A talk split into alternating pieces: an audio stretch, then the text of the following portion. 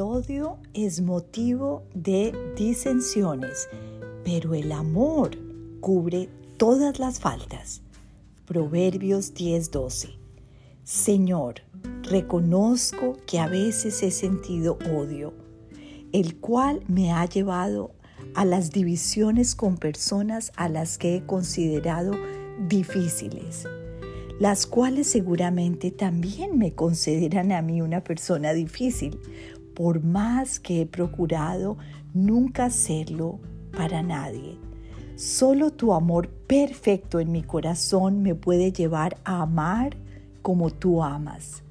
Quiero que me ayudes a construir puentes de reconciliación con las personas de las que me he alejado y que yo pueda cubrir con tu amor todas aquellas disensiones antes de partir de este mundo.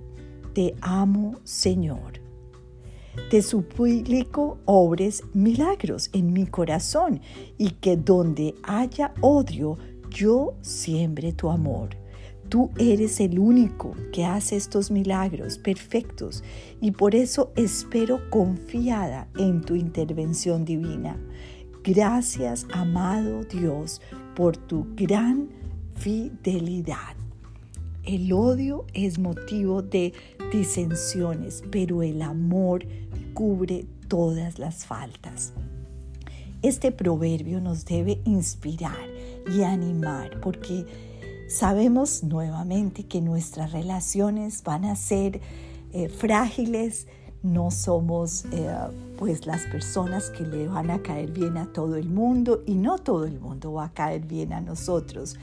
Pero debemos estar como alerta con una banderita roja y tener cuidado de que nuestro corazón no llegue eso tan muy triste que se llama el odio porque el odio lleva a la amargura, lleva a un corazón que no puede ni recibir ni dar amor.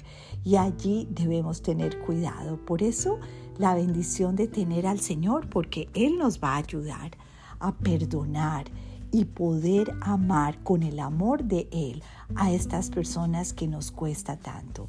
Dios te bendiga.